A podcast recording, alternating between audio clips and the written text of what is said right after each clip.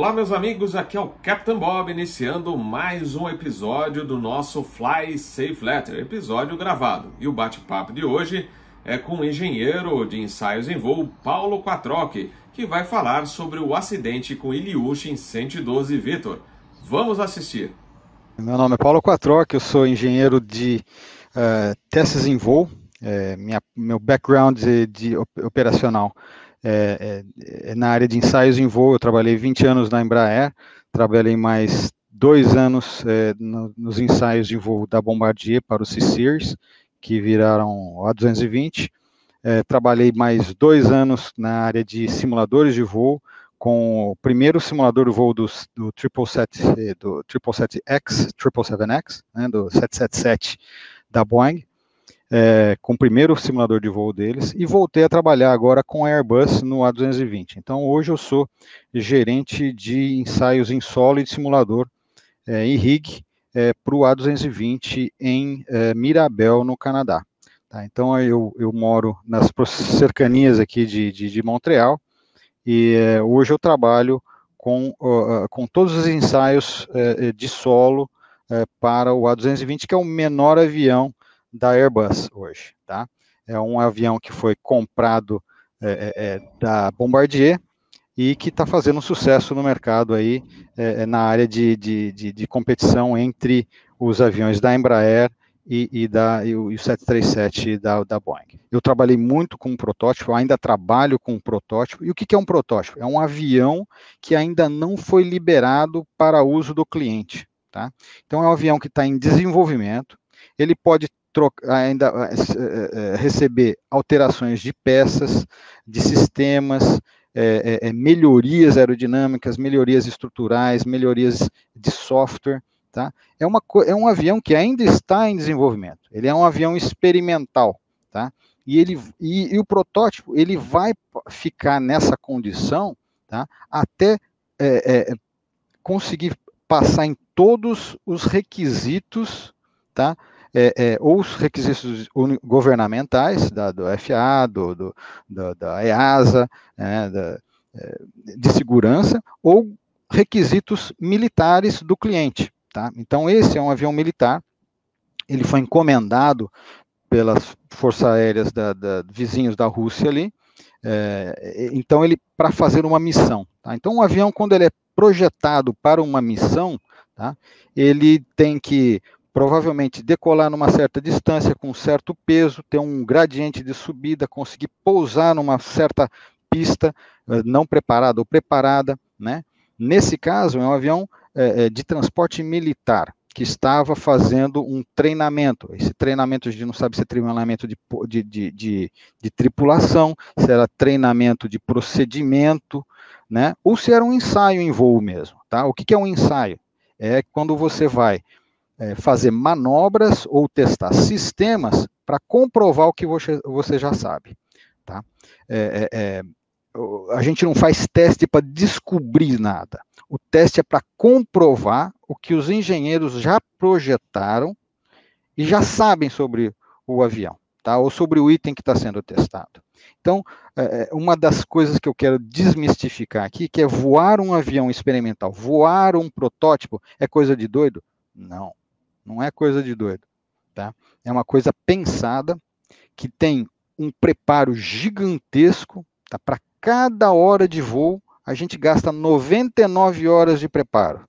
Tá? Geralmente é assim, tá? Então tem muita gente no chão, tá? Olhando esse voo, muita gente preparando esse voo, e geralmente Tá? É, eu não posso é, é entrar nos detalhes do Ilyushin é, 112V, eu não conheço a equipe que está lá, eu já tive muito contato com muitas equipes de ensaio, né? a gente já é, operou é, junto com a Bombardier, junto com a Airbus, junto com o Boeing, tá? É, as maiores fabricantes do mundo, tá? tivemos treinamento com escolas e, e, e tripulações de, de, de, de padrão internacional. Então, a gente tem um conhecimento de como é uh, o know-how de fazer ensaios. Tá? A Rússia faz ótimos aviões, só que eles têm uma, um, um, um, uma uma metodologia de ensaio e de demonstração que é diferente das que é exigida pela EASA, pela, pela, pela ANAC, pela, pela, pelo FA, tá? E, e esses países né, vão demandar que seja ensaiado o avião de novo, tá? para poder ser vendido, para ser vendido no Brasil, para poder ser vendido nos Estados Unidos, etc. Então, por que, que a gente não vê aviões russos, chineses, indianos e turcos por aí? Né?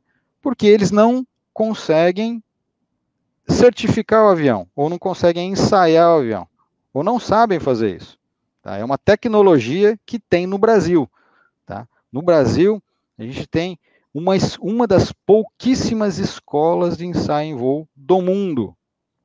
Tá? Eu acho que conto aqui 10 escolas que ensinam, escolas militares e civis que ensinam a fazer ensaio.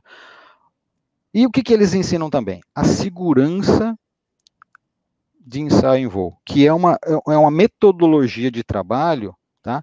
além da segurança do voo normal. Tá? Então, o voo normal, esse voo que a gente pega o avião, é, é, né, vai de uma cidade para visitar a, a, vovó na outra cidade, ou para fazer um negócio, para encontrar um cliente, né, que pode ser um voo de negócios, um voo de, de, de lazer, ou vai lá para o Nordeste, ou vai para Disneylândia. Tá? Esses voos são voo comerci voos comerciais, voos que acontecem várias vezes por, durante o dia do mesmo avião, tá? E que são corriqueiros. Para você fazer esse tipo de voo, você tem que estar tá tudo no relógio certinho, combinado, né? Uh, eu não vou ensinar o Robert, porque ele sabe muito melhor como faz um voo desse de, de, ah, de, de, linha aérea, tá?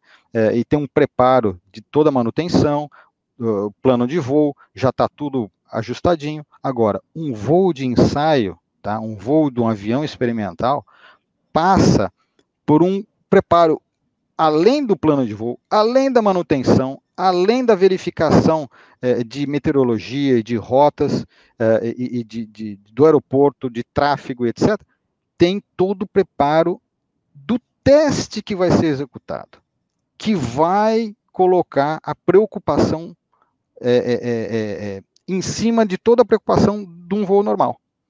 Então, além da gente decolar, botar o avião numa área segura, essa área de, de testes é uma área é, onde o, o, geralmente o tráfego é controlado e é, é, é controlado para não ter ninguém atrapalhando e ninguém e a gente também não atrapalhar ninguém, nem os aviões que estão fazendo ensaio não atrapalhar ninguém. Por quê? Porque o, o, o, avião fazendo ensaio, ele vai, vai fazer manobras que não são normais. Tanto de manobras verticais, subindo, descendo, quanto manobras é, é, é horizontais que vão mudar de proa totalmente. Vão fazer 360, 720, vão ao mesmo tempo fazer um stall, o que não é normal num voo de, de linha aérea.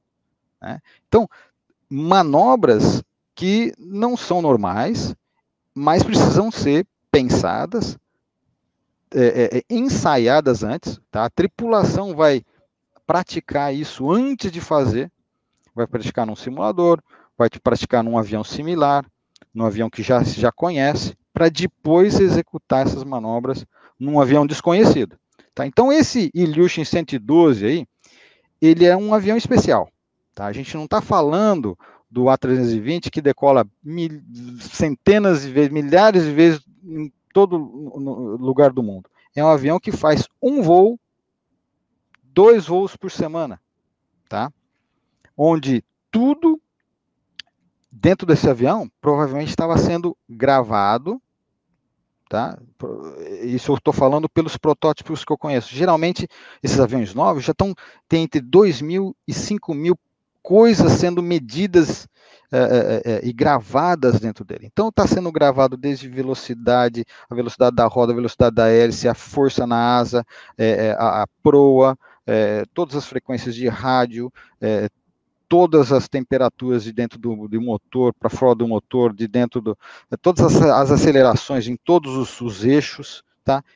É 2 mil a 5 mil parâmetros. você pega um, um, um KC-390, eu cheguei a trabalhar no, no desenvolvimento do KC-390, que é um avião militar muito simi, similar, inclusive maior, tá?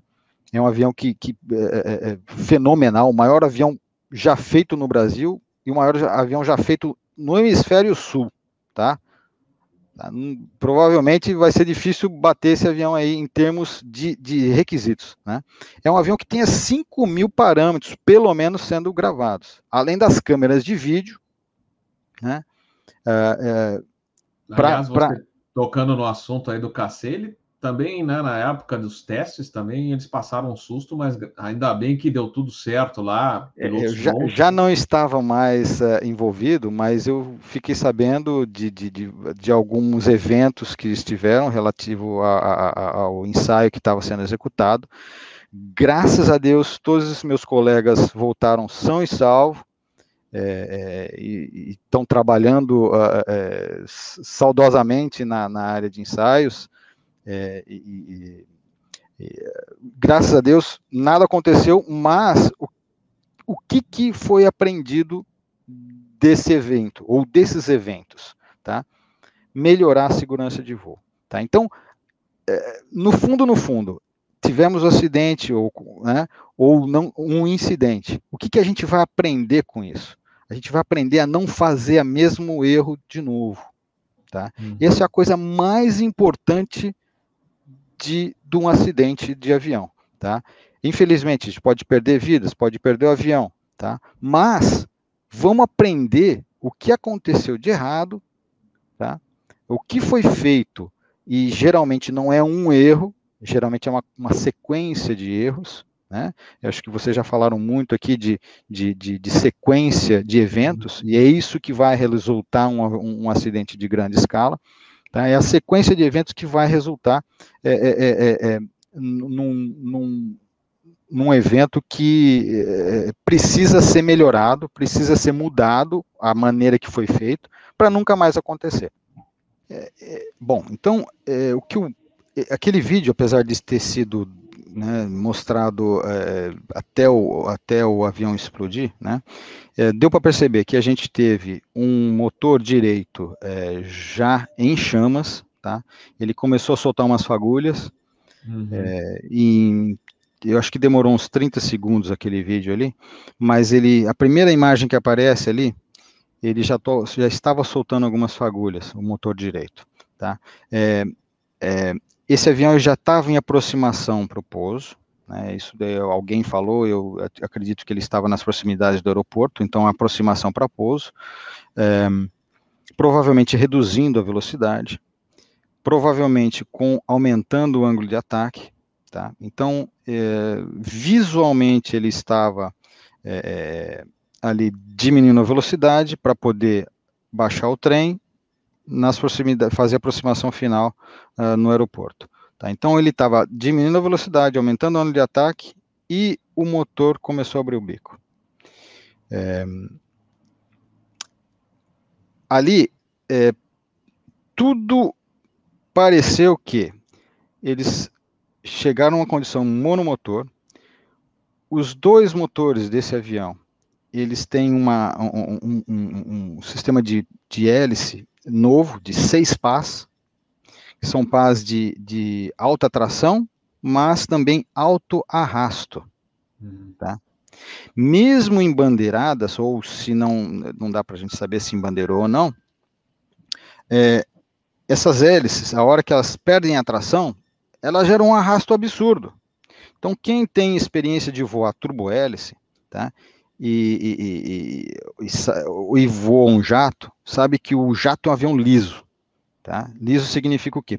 Pouco arrasto. Você tira o motor, ele continua voando. Tá?